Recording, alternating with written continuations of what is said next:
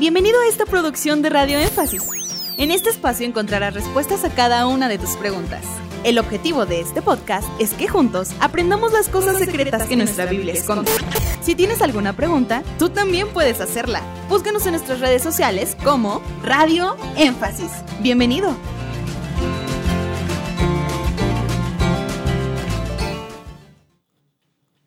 ¿Qué significado tiene Isaías 65, versículo 20?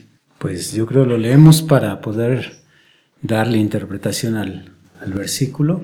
Sí, Isaías 65, verso 20. Dice el versículo, no habrá más allí niño que muera de pocos días, ni viejo que sus días no cumpla, porque el niño morirá de cien años, y el pecador de cien años será maldito. Ese versículo se cumple en el milenio. Nos está hablando principalmente de la longevidad del ser humano. El milenio es la restauración de lo que se perdió en los inicios de los primeros años de Adán y Eva.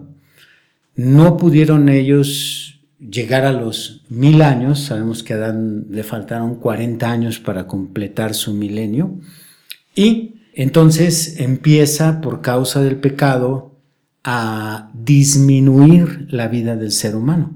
Así es. Has de recordar en el capítulo 5 de Génesis cómo es que toda la lista de descendientes de Adán son hombres que alcanzaban los 900, 800, 700 años de edad. Sí. Entonces, aquella generación antediluviana son personas que iban a vivir, no pudieron, pero iban a vivir más de mil años. Debido al pecado, entonces, conforme el pecado sigue entrando en el ser humano, se sigue extendiendo por la tierra, entonces la edad del hombre va disminuyendo, disminuyendo, hasta llegar a los días de Tare, creo que murió a los 200 años, si mal no recuerdo.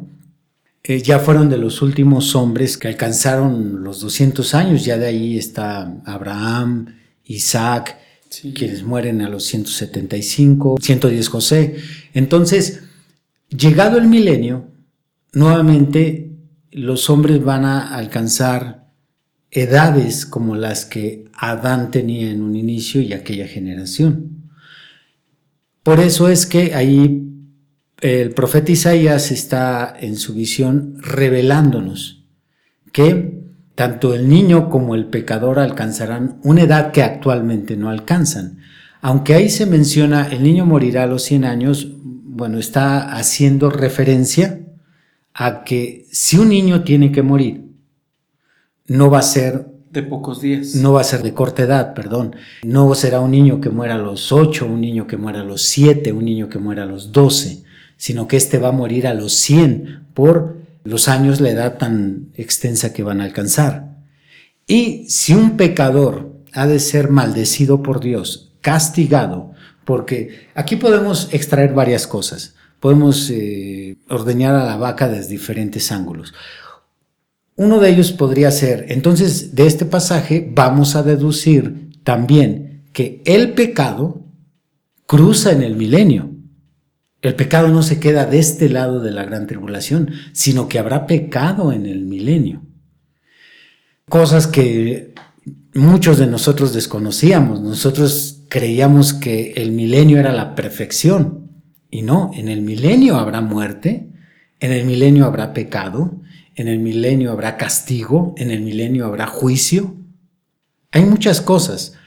Y en las iglesias que no han aceptado el mensaje que predicó el reverendo William Branham tienen una mezcla, un cóctel de profecías que no han sabido separar y colocar adecuadamente en los acontecimientos futuros, ya que les falta revelación, principalmente revelación profética, y muchas veces diluyen eventos de la eternidad con eventos del milenio.